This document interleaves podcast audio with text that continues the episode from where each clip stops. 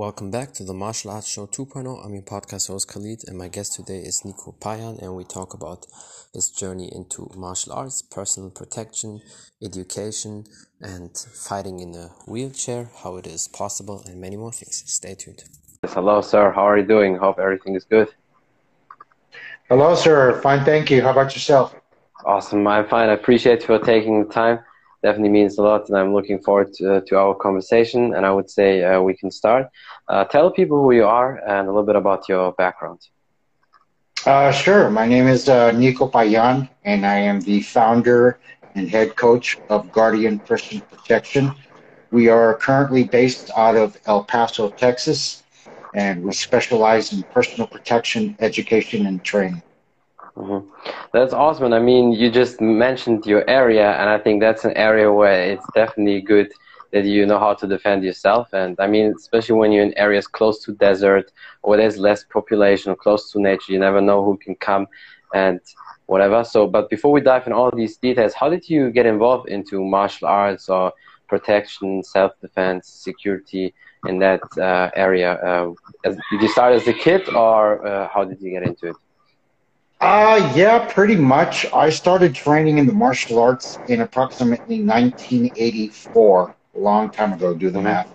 Yeah, yeah. Um, I started uh, training in the Korean style of Hapkido mm-hmm. and uh, spent a few years training in that. From there, I moved on to start training in uh, Japanese at Okinawan Karate Do. Mm-hmm. Uh, in the midst of that, uh, started training in Filipino martial arts, uh, along with Western boxing, um, and uh, pretty much just have done that ever since. Uh, I have worked in security in the security yeah. industry uh, about, about the same time, maybe about 25, close to 30 years as well, and I've worked uh, all levels of security from the regular security guard to uh, executive protection, dignitary protection, as well as uh, management private investigation. Mm-hmm. Yeah, that's awesome, and I mean it's it's very important. I don't know how it is in America, but here in Germany, very often, unless it's bodyguard or protection for you know high society people or very important people, the payment is you know as a bouncer or security is always not the highest, but I think it definitely should be higher because it's it's very important. Is it in America the same, or it depends on the company? Uh, both. It depends on it depends on where you're at. Depends on the com- company that you're working for. Also, kind of depends on your experience and your and your credentials as well.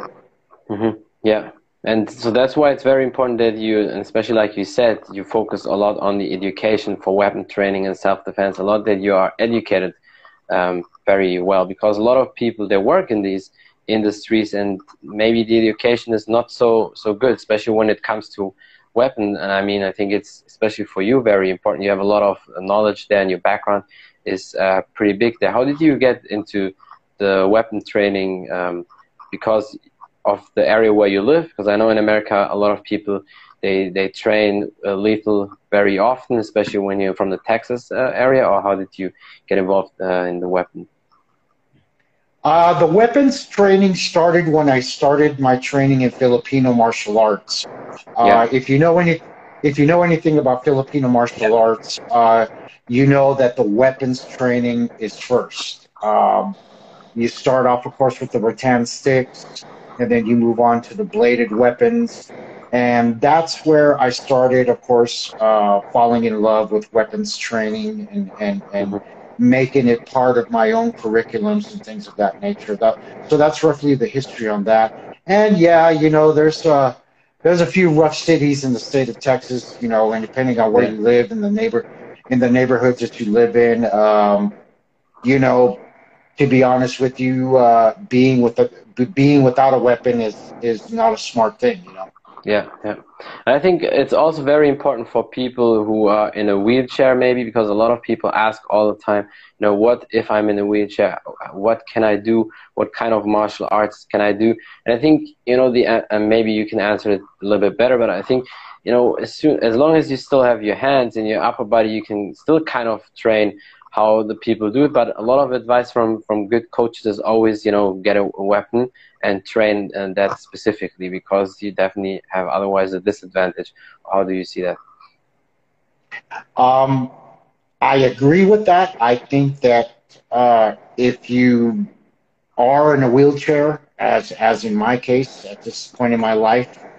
Uh, I think, to be honest with you, I think weapons carry is more important now than it's ever been. Um, yeah. It's unfortunate. It's unfortunate that we live in a world where people people will take advantage of the disabled or the or the handicapped, whatever you whatever word you want to use, mm-hmm. and um, and there's no such thing as I can't just because I'm in a wheelchair.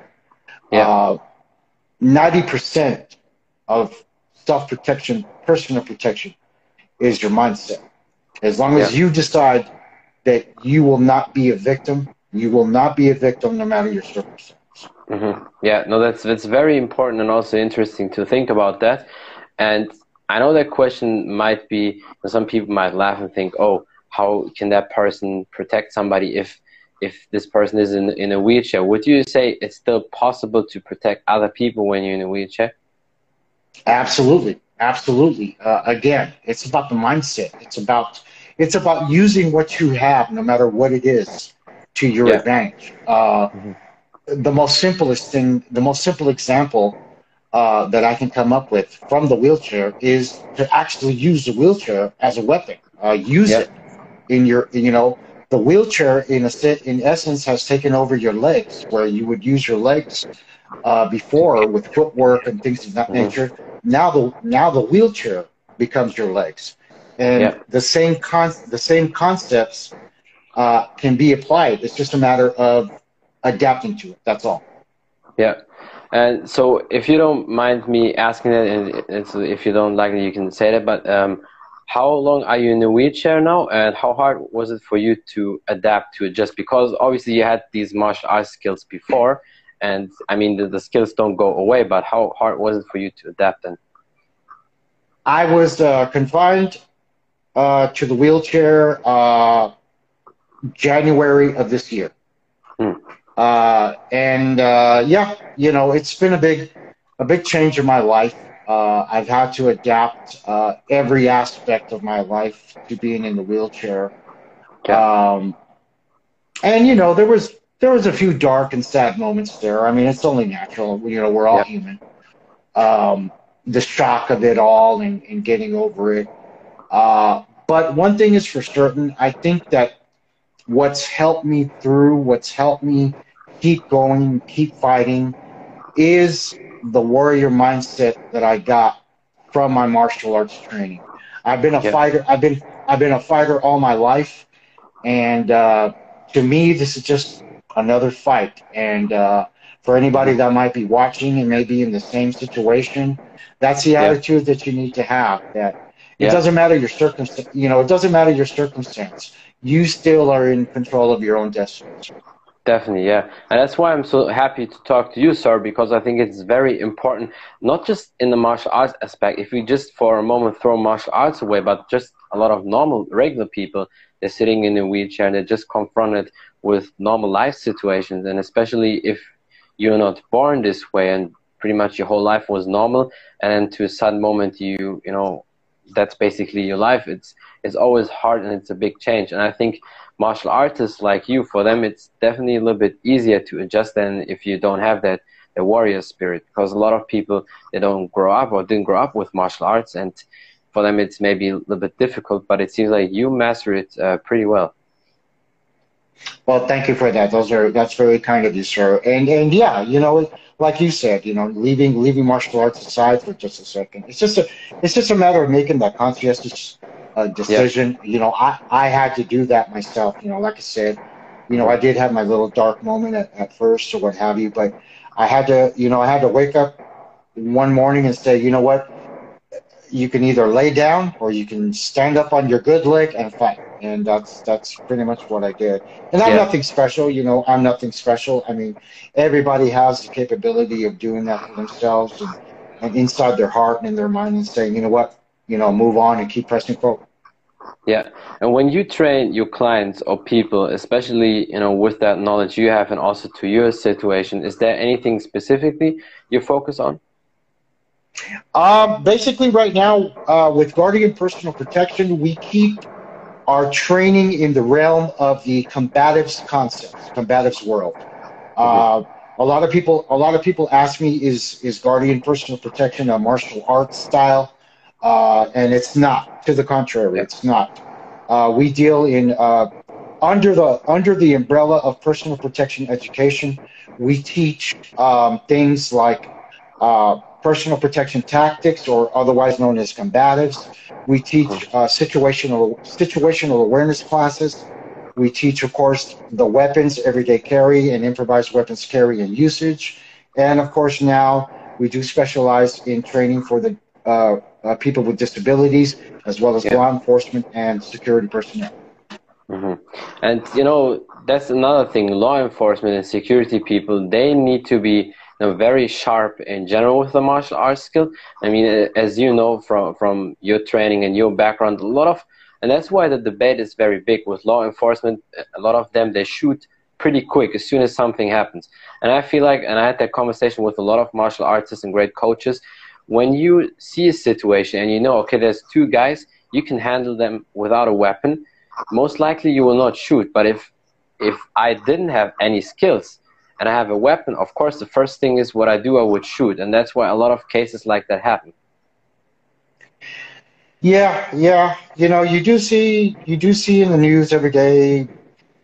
You know, uh, and, and, and you know, I'll, I'll, I'll certainly never speak bad about the police. Um, yeah, yeah. I mean, most of just to to be fair, most of them are great. There's always you know these few people who are not, but I feel like a lot of shootings maybe you could avoid them if that police officer would be trained in martial arts properly. Uh, it could be. I think it's just a matter of training in general, even yeah. with the firearm, without the firearm. It's just a matter of, you know, uh, I think for anybody, you know, not just law enforcement. Um, yeah. It's it's it's about uh, it's like it's like having a knife. It's like having a knife. Um, you have to keep that knife sharp. You know, yep. in order to be able to, to, to utilize that knife the way so it'll work properly, you have to keep it sharp. You have to take it out of that drawer and put it on the stone and sharpen it uh, uh every now and then.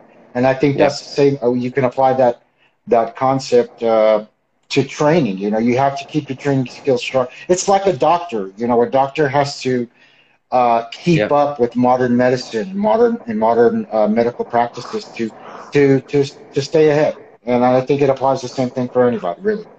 Yeah, definitely. And constant training, especially when you live in a country like America, especially in these states where you're allowed to use a weapon, in my opinion, and weapons is also part of martial arts because if we think back like 100, 200 years ago, back then obviously they used swords and all kinds of of sticks and knives and these days you just need to think modern it's you know the the lethal it's it's the firearms and so i think in my opinion if you live in an area country where you're allowed to train with weapon where you can shoot then you should train that as well because like you said especially in texas or certain cities or areas where it's not smart to have no weapon you definitely should be ready. And if you're not ready and don't know really how to shoot accidents will happen or you will just shoot. And that's why it's always the best to be prepared because you probably saw also a lot of videos where people get attacked for no reason and an attacker doesn't wait until you get strong and can defend yourself. Even if you're unprepared, that's even better for them and then they attack. Oh yeah, uh, we call that the ambush, being ambushed, being caught by surprise. And one thing that I always express to my students or anybody that I work with, uh, the attacker, the criminal, whoever it might be, he can care less.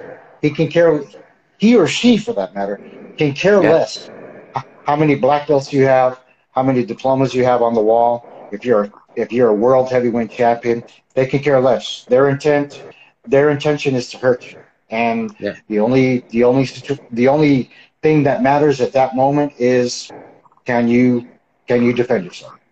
Yeah.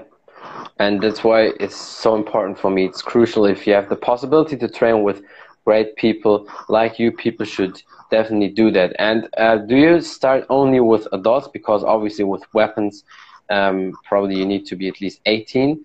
or do you also have a kid program or for teenagers or so? We we do offer we do offer training uh, for kids. Uh, that's our uh, anti-bullying anti-bullying campaign and training classes.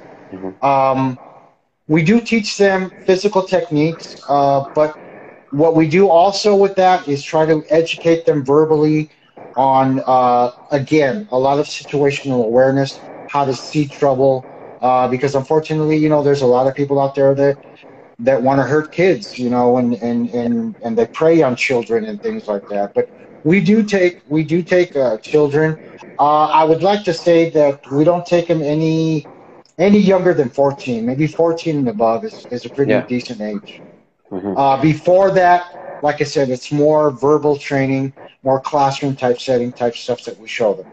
Yeah, yeah, I, w- I would say definitely that's the best. It's little kids. They should just start with normal martial arts training like boxing, karate, certain mm-hmm. grappling also because you need to just firsthand get that physical part and you know build a little bit skills and then the weapon other things will obviously come with time so because also they need to understand and grow with that and i think Definitely. for most kids you know most kids when other kids attack kids if they don't know anything about weapons that's not a harm because if you know how to defend yourself as a kid another kid attacks you you should be fine. I mean there are always probably some crazy um, outliers where something can happen but i think from there on you should start. And it's it's very important because bullying is uh, unfortunately a very big part of our society. I think maybe germany is worse than america because we have every week like 500000 cases but it's oh, wow. it's def- it's crazy. And if you think about especially cyber bullying as well now i mean the, they go regular to school now but in that time maybe when everything was closed um, the cyber uh, bullying definitely doesn't stop. So that's why it's important to you know defend yourself and do something against that. Yeah we have that we, we have that as well in america. And um, i'm asked all the time you know what do you think about bullies? Uh, how do, how should you handle bullies? Yeah. And uh, usually my response is pretty direct, pretty crude. Uh, I simply say, uh, excuse the French, don't take no shit. True. Yeah. No, I you agree. Know, uh, fight, fight back. Fight back. Yeah. I mean, uh, we can try. You know, when it comes to kids and stuff like that, we can try to protect them as much as we want, you know, uh, and, and what have you. But at the end of the day, you know, um, you got to teach them to fight back as well. You know, you got to teach them yeah. to fight back, and that's yeah. there's no other simple way of putting that. Mm-hmm. Yeah, no, that's very important, and I had that also with a lot of martial arts coaches and uh, even you know legendary fighters like uh, GSP George St Pierre, the former UFC champion. Mm-hmm bullied as a kid when he was six it started. And although he lost the first years all the time but he always was fighting back. And one day they said you know what? That kid is crazy. We give up on him. And because he was yeah. fighting back yeah. all the time. And you know I had John Hackleman who was Chuck Liddell's coach. Uh, a lot of uh, you guys probably from the martial arts scene know him. For him it was the same. He was growing up in Hawaii and he was a mm-hmm kid, and you know you know that the Hawaiian didn't really like these kids, and so they they bullied him. And then one day, when he was in the in the cafeteria, he uh, basically you know uh, beat that big bully up, and then since that day, nothing happened again. And I think at some point you need to stand your ground for yourself because you can't take that shit. You can't just uh, let anybody beat you up all the time. I mean, as you said, parents or other people can maybe interfere sometimes and protect you, but they're not always there with you. And also, even let's say you go out of the school and you finish school one day and you got always protected, but you have that fear and always that insecurity. You carry that the rest of your life. That's why we see sometimes adults uh, over 30, 40, or 50 or so, they still have that insecurity, and that comes from back then because they didn't face that, that fear, that challenge. No, no, you're you're absolutely right. I agree with that. I agree with that. I mean, uh, no, but you know, again, I share with I share with my clients, my students. You know, I tell them all the time. Um, the only reason why you are a victim is because you choose to. Simple yeah. as that. Mm-hmm. Simple as that. that yeah, that that's very, that's very very important message for people out there. And if somebody is out there listening and has maybe the same situation, that's very important to listen to what he said now because as soon as you face the fear, the challenge, and just posture up because if you just look like a victim, you look down, you look insecure, you look away as soon as somebody looks at you, they notice that because they never fight somebody who is maybe weaker but fights back all the time. And exactly, and that's that's exactly what the predators are looking for. They're looking to prey on the weak. They're looking to prey on the weak. And uh, and if yeah, if if if like I said, you you have two choices. You can either be a soft target or a hard target. And I tell people all the time, be a hard target. Be a hard target. Yeah. Yeah, no, that's absolutely right. And how do you train yourself? Do you still uh, try also to do as much as possible with the weapons, or maybe hit the, the back a little bit, use your your sticks and all that, or how do you train? A little bit of everything. A little bit of everything. Uh, I work with, you know, I, I, do a lot of stick work. I do a lot of the knife, the knife work. Um, in fact, today one of my students is coming over, and we're going to be do, shooting some video on some. Uh, mm -hmm some knife combatives from the wheelchair. So you guys look yeah. out for that on YouTube. Mm-hmm. Um, you know, it's it's it's whatever you make it. You know, I uh, I do a lot of reading, I do a lot of research, uh, and slowly but surely, yes, as soon as the weather gets a little bit better, um, you know, I'll be looking to uh, putting up the punching bag and and, and just whatever you can do. Uh, I work yeah. out in the chair, I li- I lift weights, um, you know, a little bit of everything, whatever whatever you can do. Yeah, but that's definitely a true warrior spirit you have because a lot of people might say, well, I'm now in the wheelchair and that's it. I can't really work out. But like you said, you can even do the weights. You can still work out the shoulders, arms, the back a little bit, even yeah. chest, everything. And do you uh, try to stand up sometimes or um, is it not possible for you right now? No, no. Um, I'm not, I'm not completely, you know, thank God. And I, I don't like using this word. I'm, I'm not paralyzed you know, mm-hmm. uh, what's what's going on with me is I have one of my legs are is amputated, mm. and uh, but I but I still have the use of my of my other leg. Oh, okay. And yeah. uh, and and yeah, you know, I can st- I can stand up to use the restroom and and you know basic needs in my life, and and and I'm getting. You know, I'm getting better and better at standing up. In fact, uh, you know, I'm happy to announce whoever's watching that in two weeks uh, I get fitted for my prosthetic leg. So I'm, I'm real happy about that. That's awesome. Yeah, and then basically you can just walk normal like like before as much as possible, right? Well, you know, that'll be a new challenge. Uh, you know, I'll I'll it'll about balancing and using, you know, because yeah, I'll yeah, have to sure. learn how to learn how to yeah. walk again pretty much. But uh, yeah, yeah, like I said, either way, I'm I'm, I'm looking forward to it. I'm fired up, and, and it's going to be an, uh, another exciting chapter in this in this big long journey of life. You know.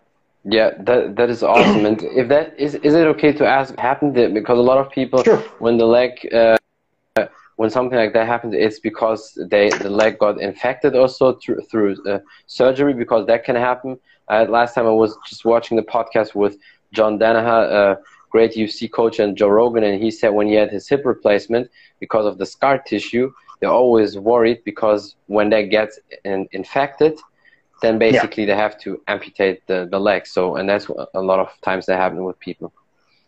Pretty much, pretty much the same with me. Um, my, uh, I had an injury. I had an injury on my foot, or uh, a simple blister is what it was, mm-hmm. and uh, unfortunately, uh, it never healed correctly, and um, it got infected, and slowly but surely the infection started, you know, spreading, yeah. and uh, when doctors finally got to be able to look at her, or I was able to get to a doctor, mm-hmm. that's pretty much that's pretty much what happened. The determination was to, to amputate. So yeah. yeah. But yeah, it was it was due to health health issues. Mm-hmm. Yeah. But you know, you're a true example of a true martial artist and a true warrior because what you show for people out there is very important, and I'm really hoping that as many people as possible see that. And I will definitely also normally I don't really do that because I think like when you know when somebody likes something, um, they just watch it. Uh, you know, I don't need to tell them. But I think with very important videos like that, I really want to spread it as much as possible. And I will send it to people also in a personal message. And I think also it would be great if you can talk also to certain martial arts coaches, UFC coaches, like I said, John Hackleman before Chuck, Chuck Liddell's coach. I will send it to him, and I think he will very much like it because he also does a lot of live streams uh, on situations when somebody got attacked and stuff like that, and talks also about how you know officers uh, uh, should train and all these things. I think he will be probably very happy, you know, if you can have a talk with him because I think it will be a great conversation for you both guys. So then he knows your story, and I'm very sure he will be impressed with you know how you deal with that, and for you it's also probably great when you can talk to a legend like him and share a little bit of knowledge. I definitely will try to set that up for you guys. Well, thank you very much. I appreciate that, and and uh, whatever whatever comes out of it, I will be yeah, blessed, honored, definitely. honored, and privileged. Thank you. Yeah. I definitely know a few people who also do podcasts and also martial artists who would be extremely happy to talk to you. And I have to say, it's definitely a very big honor for me that I can talk to you and you, true fighter, true warrior, and you're always a great example of you know just keep going, keep fighting, and never give up because we should definitely appreciate life. Because I mean, for you, it's also an example. You saw that like two years, three years ago, everything was like fine, perfect, and I mean, you're still even healthy, and I, I can see that, that you're still grateful. Uh, even that in, the, uh, in that hard situation. And I know a lot of people are never grateful, and that's again a big example to always appreciate life because you never know, and health is always our number one. Yes, sir, absolutely. Um, no matter what your no matter what your circumstance, no matter what yeah. happens, you gotta you gotta always take time to smell the flowers and count your blessings.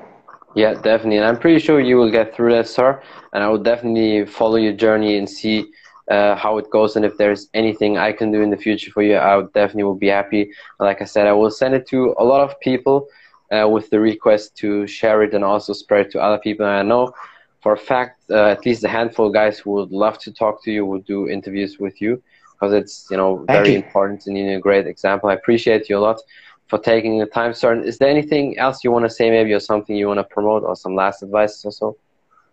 Uh, you know, just uh, real quick, uh, anybody that's interested in following me, uh, you can find me on TikTok, you can find me on Instagram, Facebook, and YouTube. Just type in the search engine hashtag capital GPP. Yeah, yeah. Uh, GPP GPP stands for Guardian Personal Protection out of El Paso, Texas. Khalid, thank yeah. you so much. Blessings to you and your family.